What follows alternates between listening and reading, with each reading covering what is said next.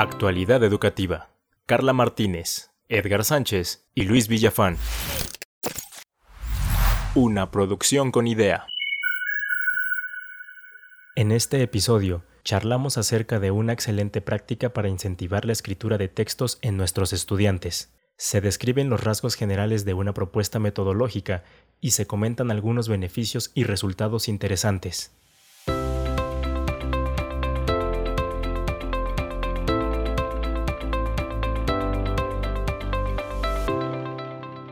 Literacidad en el adolescente. Hola, ¿qué tal, queridos escuchas? Me da muchísimo gusto saludarlos y de la misma forma me encanta estar en esta segunda temporada y saludar nuevamente a quienes me acompañan en este micrófono. Te saludo, Edgar, Luis, ¿cómo están? Hola Carla, bien, bien. Listos para este podcast, intrigados en la temática, no sabemos cuál va a ser, así que estamos a la expectativa. Hola Carla, igualmente, después de que hace ocho días iniciamos nuestra temporada 2, pues con todos estos bríos, todo lo que nos dio por hablar el episodio anterior con el maestro Edgar, vamos a ver cómo abordamos la temática que nos plantees. Así es, pues vamos a empezar y este día les preparé un tema que personalmente me gusta muchísimo porque voy a ahondar en una estrategia específica que a lo largo de cinco generaciones he utilizado y me refiero a lo he titulado como la literal, literacidad en el adolescente. Repito, literacidad en el adolescente. Quiero empezar a hablar de la palabra como tal literacidad. Y empezaré pues diciendo que esta palabra no la van a encontrar en el diccionario de la Real Academia de la Lengua Española. La razón es porque se trata de un neologismo que intenta de alguna manera englobar las diversas y complejas aristas que encontramos en el estudio y la competencia del lenguaje humano. Sin embargo, su acepción más simple se refiere a la capacidad de leer y escribir. Así que para, para esta ocasión tomaremos esta concisa definición para no enfrascarnos en ninguna discusión semántica que quizá correspondería a otro episodio de nuestro podcast. ¿Qué les parece? Nos parece bien, Vamos a ello. Ok, y todavía vamos a especificar aún más este concepto al referirnos a la escritura académica de nuestros estudiantes de los jóvenes que se encuentran en las aulas de secundaria, de educación media superior y también, ¿por qué no?, de los jóvenes de educación superior. Les compartiré una experiencia que me ha ayudado a potenciar esta capacidad de mis estudiantes durante, les comentaba, las cinco generaciones pasadas, estableciendo una estrategia de enseñanza que, debo decirlo, fue detonada gracias al trabajo del doctor Gregorio Hernández Zamora, quien es un investigador de la UNAM y de la Universidad Autónoma Metropolitana. Él ha desarrollado un amplio y fructífero trabajo para entender las exigencias que demanda la escritura de textos en contextos académicos y que ha ayudado a desarrollar esta literacidad en jóvenes universitarios principalmente con un programa educativo que utiliza herramientas multimodales y digitales basados en los principios pedagógicos de diseño y rediseño. Así que esa es una pequeña introducción. Voy a empezar con preguntas muy puntuales. Luis, contéstame la siguiente pregunta. ¿Cuál crees que sería la reacción de tus estudiantes de licenciatura al decirles que para aprobar determinada asignatura deben escribir una obra literaria? Seguro habría una postura de oposición, si no es que de rechazo. Ok, Edgar, anímicamente, ¿cómo les sienta a tus estudiantes de maestría el desarrollo de textos académicos propios?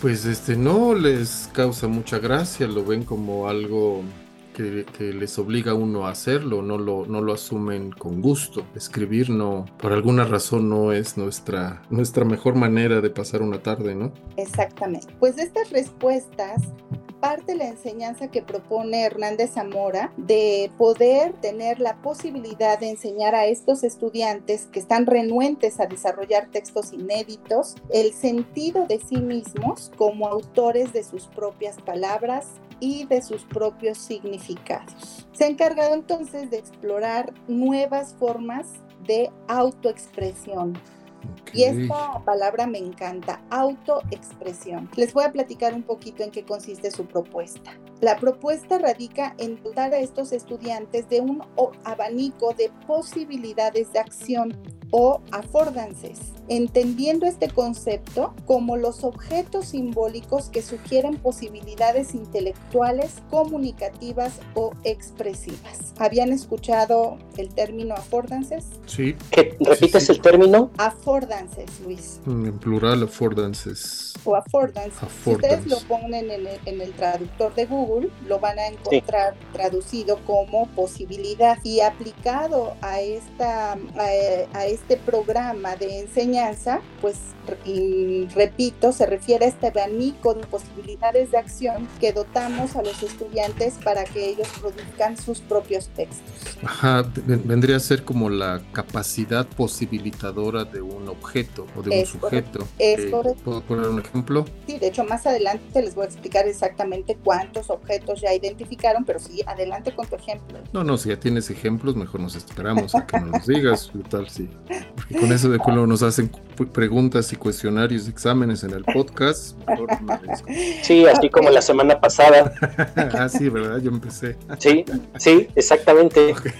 Bueno, pues entonces tomen nota porque les voy a hablar un poquito del curso que este investigador ha desarrollado. Eh, este curso está denominado como expresión y diseño digital, esto me, encanta, y provee a los estudiantes de estas posibilidades de los textos, de estos objetos digitales eh, autobiográficos y personales que eh, más bien multimodales para la construcción de temas significativos para cada uno de ellos. Es decir, propone la revisión de ciertos textos y materiales discursivos para entonces detonar nuevos diseños o rediseños sobre esos textos. Entonces vamos a repetir por último, antes de ir a la primera pausa, lo que es esas, lo, ¿cómo se les denomina esas posibilidades de acción? Los affordances que proveen posibilidades a través de los textos u objetos digitales multimodales, la posibilidad de construir temas significativos, autobiográficos y personales. Ok.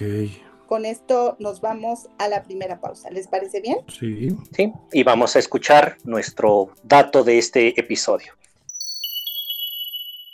En el contexto de la literacidad, los affordances pueden entenderse como las posibilidades de acción que brindan los textos y objetos digitales expresivos y multimodales ya existentes para la construcción de nuevos textos que sean significativos para los estudiantes.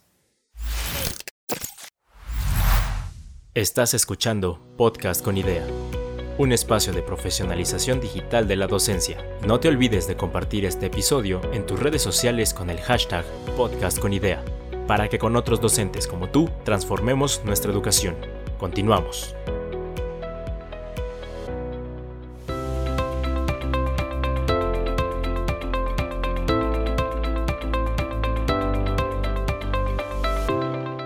Literacidad en el adolescente.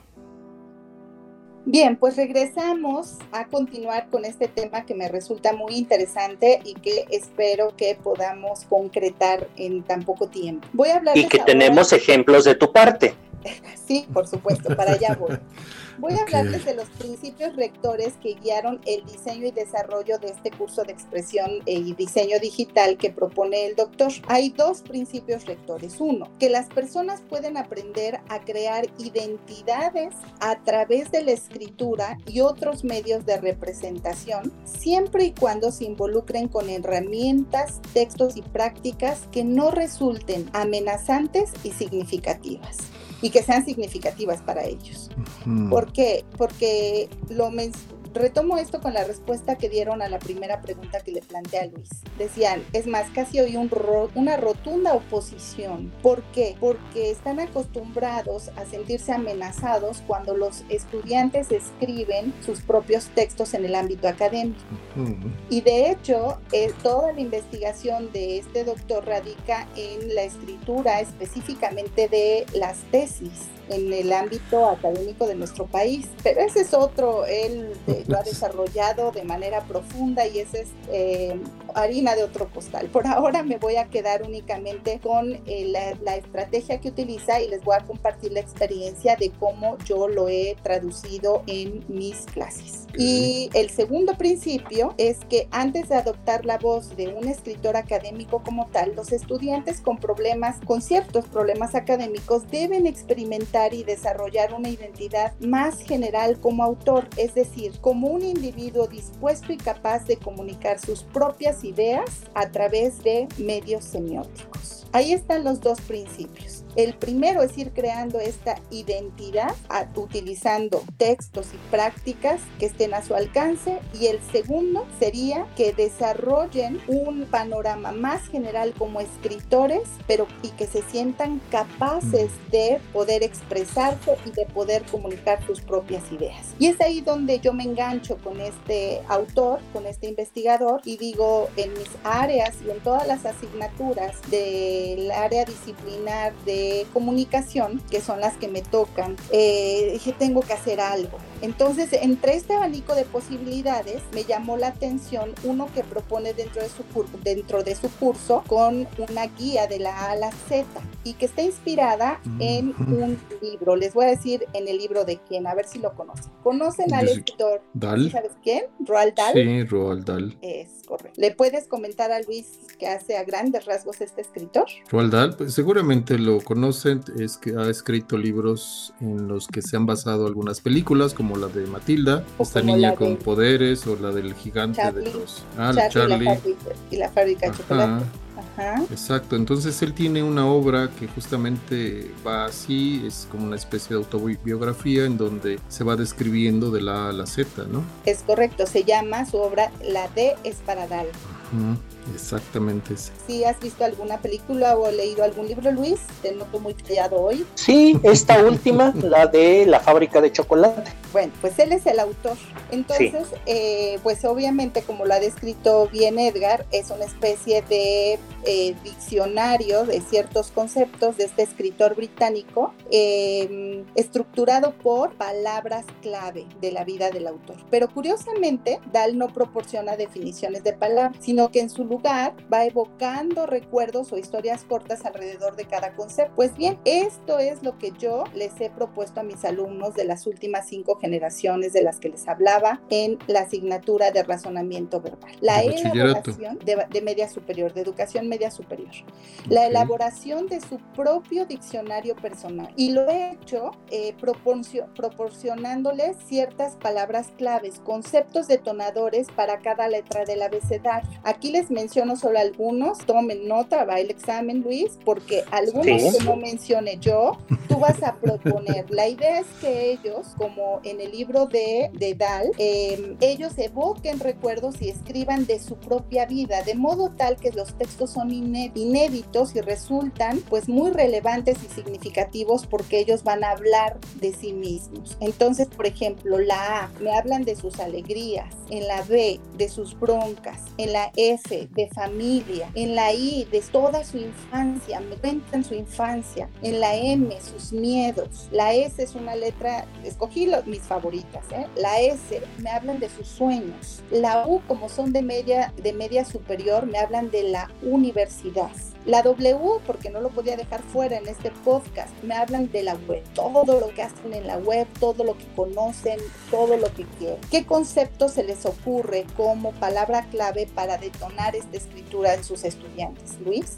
A ver, antes, porque eh, no entendí bien el, el enfoque o el planteamiento. Tú les, tú a tus estudiantes de media superior les das unas letras y ellos, en función de su identidad y o personalidad, entonces te brindan una o asocian una palabra. Un texto narrativo, hacen un texto narrativo. Estos conceptos, estas palabras clave para que ellos escriban su obra literaria y con base en la I de familia que yo les proporciono, ellos me platican en una narración toda la estructura familiar. Ajá, o sea, en el grupo definen el significado de cada letra y se ponen de acuerdo en todo el grupo. Este, la F de familia, porque dijiste la I. La F de familia, la I de infancia. Infancia. La U de universidad. Universidad. Ajá, es un acuerdo del grupo. Debo decir que esos los propuse yo al grupo, los he propuesto yo, pero ahora me voy a adelantar a decirles que he hecho algunas cosas para hacer más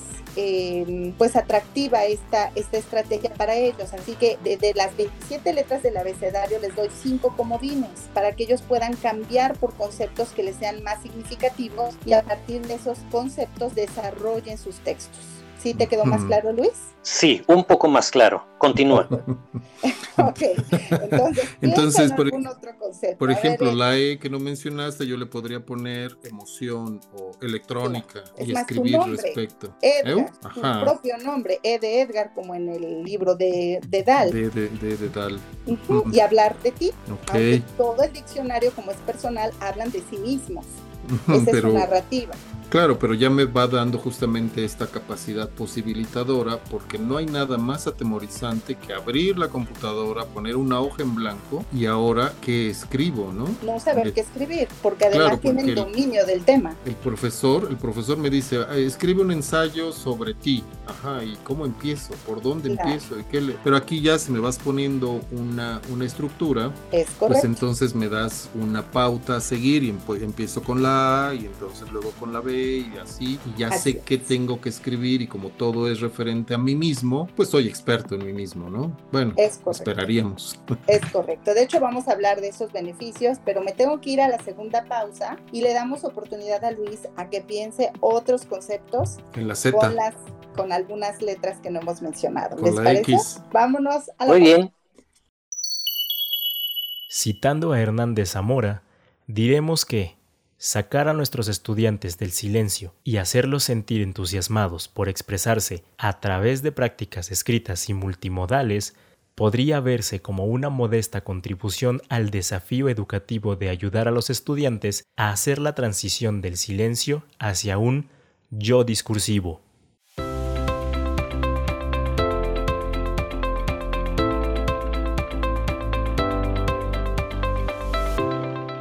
Literacidad en el adolescente.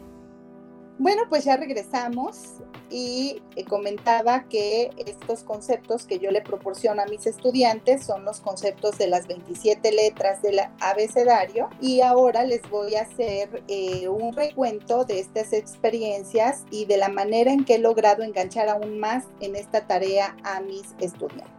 Son eh, cuatro cosas que la experiencia de aplicar esta estrategia me ha dado a lo largo de los años. Una, les he dado cinco conceptos comodines y me refiero con comodines que tienen la posibilidad de cambiar de modo tal que si alguno de estos conceptos no les significa algo, tengan la posibilidad de proponer algún otro. Entonces probablemente eso es lo que pasó con Luis, que estos conceptos no le hicieron eh, ninguna mella en su emoción para poder escribir y que ahora él nos pueda decir como qué concepto, con qué letra y qué concepto le gustaría desarrollar en narrativa acerca de su Luis. Utiliza tu Ah, pues la letra C. Ok.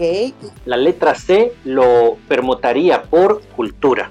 Me gustaría mucho hablar de cómo, cómo he vivido, cómo eh, estuve inmerso en mi cultura eh, paya.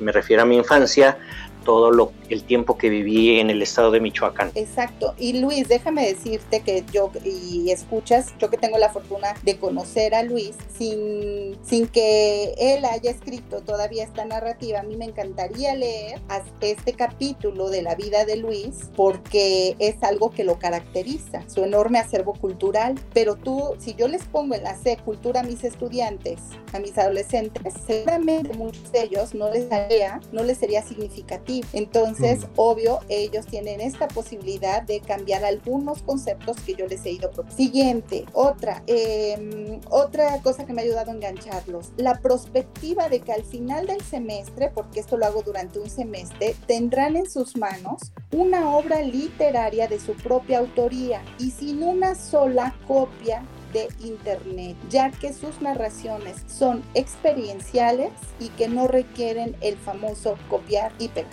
Esa es, ¿Qué les parece? Esa segunda. Muy bien, pues una estrategia sumamente personal, independiente, contrario a lo que hemos predicado en Conidea de apoyarnos en la tecnología, lo acabas de mencionar, sin necesidad de. Y aquí me lleva a preguntarte, ¿estos trabajos los entregan escritos a mano? Ahí voy, voy para allá. Eh, porque recuerden lo que les mencioné de este trabajo del doctor Hernández Zamora. Se utilizan todas las herramientas digitales que están a nuestro alcance y ahora lo estoy aplicando. Toca en este semestre esta asignatura y a pesar de esta, lo que comentábamos el podcast pasado, de esta educación a distancia, ellos han continuado con la escritura de su diccionario personal. De ahí viene la, la tercera estrategia que he utilizado. El uso de su creatividad para proporcionarle un diseño propio con la utilización de estas diversas herramientas digitales, por ejemplo, el uso del avatar, el uso de alguna plataforma de lectura de documentos donde ya lo van a subir digitalizado o las plantillas de infografía para que ellos, algunas plantillas de infografías para que ellos ilustren sus narraciones, etcétera. Esa sería una tercera forma en la que yo he pues, moldeado esta estrategia. Claro, aquí, aquí hay algo que mencionaste hace rato sobre el uso de las herramientas que ellos no consideren amenazantes. Así es. Entonces, si para ellos eh, la computadora en general les es amenazante, entonces pueden utilizar papel y lápiz. Sí. Bueno, colores, etcétera, ¿no? Pero y si no, y si no les es amenazante la tecnología, entonces la pueden ocupar. Ahí les das libertad de que lo hagan como quieran hacerlo. De hecho, me has recordado a varios casos, siempre hay uno en cada generación que es eh, le apasiona el dibujo y entonces ilustra con sus propios dibujos su diccionario personal. Y obviamente obviamente hay quienes lo digitalizan y hay quienes lo dejan así en el papel, tal cual. Entonces tienen esta posibilidad. Y menciono la última, que esta es la que personalmente a mí me causa mayor emoción. La apasionante tarea de darle la estructura de un libro como tal. Es decir, comienzan con el estudio de las características externas de los libros y se adentran en la elaboración de las portadas, de las solapas, de la contraportada y posteriormente conocen y construyen cada una de las características internas del libro. Ellos hacen desde su prólogo, también hacen la página legal, por supuesto que los datos son ficticios y tienen una, cada ocurrencia impresionante, hacen los epígrafes, hacen el epílogo de su libro, el colofón, etcétera, y no saben las enormes sorpresas que he tenido al que ellos sienten, se sientan capaces de escribir su propia obra literaria y que al final eh, tengan como resultado en sus manos una obra escrita por ellos. ¿Qué te parece, Luis? Pues eh, totalmente atractivo, me causa un buen descubrimiento de esta estrategia que usas, doctora, y ya mi mente está viajando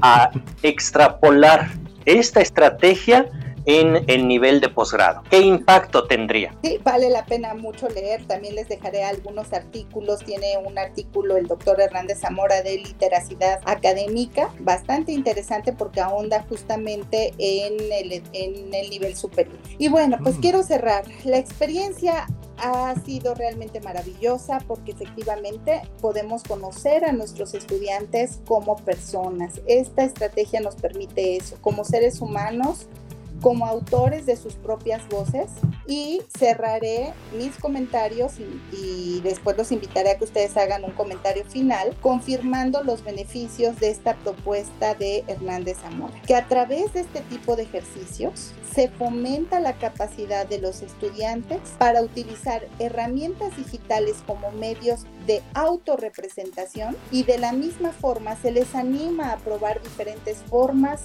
de construir su propia identidad y su propia voz. Y me uno a esa creencia de que, y voy a citarlo, sacar a nuestros estudiantes el silencio y hacerlos sentir entusiasmados por expresarse a través de prácticas escritas y multimodales podría verse como una modesta contribución al desafío educativo de ayudar a los estudiantes a hacer la transición del silencio hacia un yo discursivo. Tus comentarios finales. Luis, adelante. Bueno, pues en definitiva, Carla, me quedo con el segundo principio rector de cuanto nos has expuesto, el que se basa en la adopción y yo diría más, el descubrimiento y fortalecimiento de la personalidad del estudiante, que insisto, porque esa es mi experiencia en el nivel de posgrado, especialmente de maestría, cuán importante es que incluso ya con un desarrollo personal de estos estudiantes cuando estamos en, en, la clase, cuando desarrollamos tareas, cuando desarrollamos un proyecto integrador final, he llegado a escuchar, no creí que hasta un profesor como yo pudiera hacer tales resultados. Así es. Y cuando he escarbado a, ese, a, ese, a esa palabra de que incluso un profesor como yo ¿Sí? se asumen, y me ha dolido mucho, como poca cosa, de muy poca valía y entonces después de, dicen, ah, caray, pues en mí hay algo que vale. Ahí, estaba todo eso. Ahí estaba yo y yo no mismo no me había dado cuenta.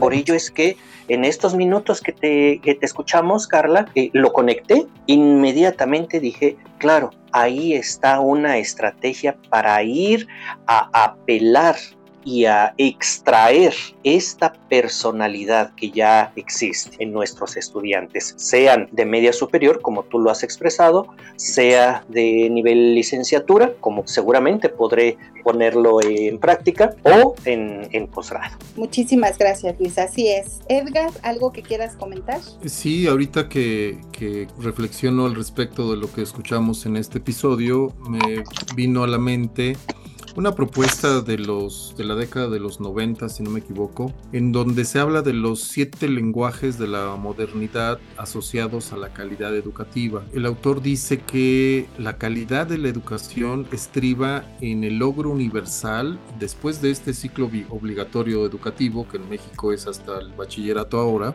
En este ciclo obligatorio todos los alumnos deben dominar los siete lenguajes y el primero es justamente la lectura y la escritura. Así es. Y el tercero es la expresión escrita. Eh, entonces me parece que estas, estas competencias de lectoescritura o de comprensión lectora y de expresión escrita me parece que son de las más rezagadas en, nuestro, en nuestra sociedad mexicana y que eh, por más esfuerzos que se han hecho pues no hemos tenido resultados tangibles, palpables, eh, significativos. no nos gusta escribir, no nos gusta leer, leemos poco, por lo mismo leemos mal, se habla de un eh, analfabetismo funcional y me parece que aquí hay una propuesta interesante y sobre todo de alta efectividad instructiva y de desarrollo personal, como decía Luis, de esta, de incluso permitir encontrarse a uno mismo dentro de uno mismo, ¿no? Entonces, pues eh, hay que ponerla en práctica. Ahorita estuve también checando y sí, este, pues hay varios libros del doctor Gregorio Hernández, GRES, así se identifica en la web. Y pues invitarlos a que revisen su, trabajo, eh, un investigador eh, mexicano, entonces pues me parece muy interesante su, propuesta y digna de hacerle un espacio muy eh, grande en nuestras planeaciones didácticas como una estrategia de enseñanza que, que va a redundar en actividades de aprendizaje profundo, significativo. Así es, pues vamos justamente hacia allá, vamos a seguir trabajando para que nuestros estudiantes se descubran en ese yo discursivo, tal y como, como lo dice el doctor antes citado. Así que les agradezco muchísimo que me hayan escuchado. Lamento. Carla, antes de concluir, porque mientras escuchaba este interesante episodio que nos has desarrollado, pues aquí entre mis notas tengo un, un refrán que no puedo aguantarme las ganas de traerlo como un pequeño colofón, con los debidos créditos a quien los tenga. Es un refrán que en mis clases, cuando incluyo la lectura de textos y la escritura de ensayos de resúmenes, no omito decirlo a mis estudiantes y ahora quiero compartirlo con nuestros escuchas. Y es el siguiente, para aprender nada como escribir, para comprender nada como leer fin de cita. debido crédito a quien los tenga. A ver, pues otra vez, repítemelo. Para aprender, nada como escribir. Para comprender, nada como leer. Perfecto. ya hasta me lo aprendí. Muchas gracias por ese cierre, Luis. La verdad es Gracias a ti por este episodio. Otro episodio donde les hable de los beneficios del el desarrollo emocional que ha traído la aplicación de esta estrategia. Pero eso se los dejaré para otra temporada u otro episodio. Gracias. Perfecto, pues antes, de partir, si quieren, no este, olviden Adelante, Luis, adelante. No olviden nuestros escuchas, seguirnos y etiquetarnos con el hashtag podcast con idea. Así es, y también los invitamos a que nos visiten en nuestro canal de, YouTube, contacto arroba con idea.mx, y también ahí encontrarán más materiales que seguramente les serán interesantes y de ayuda. Nos vemos en la siguiente semana. Hasta luego, que estén muy bien. Adiós, Luis, adiós, Carla. Adiós. Hasta pronto.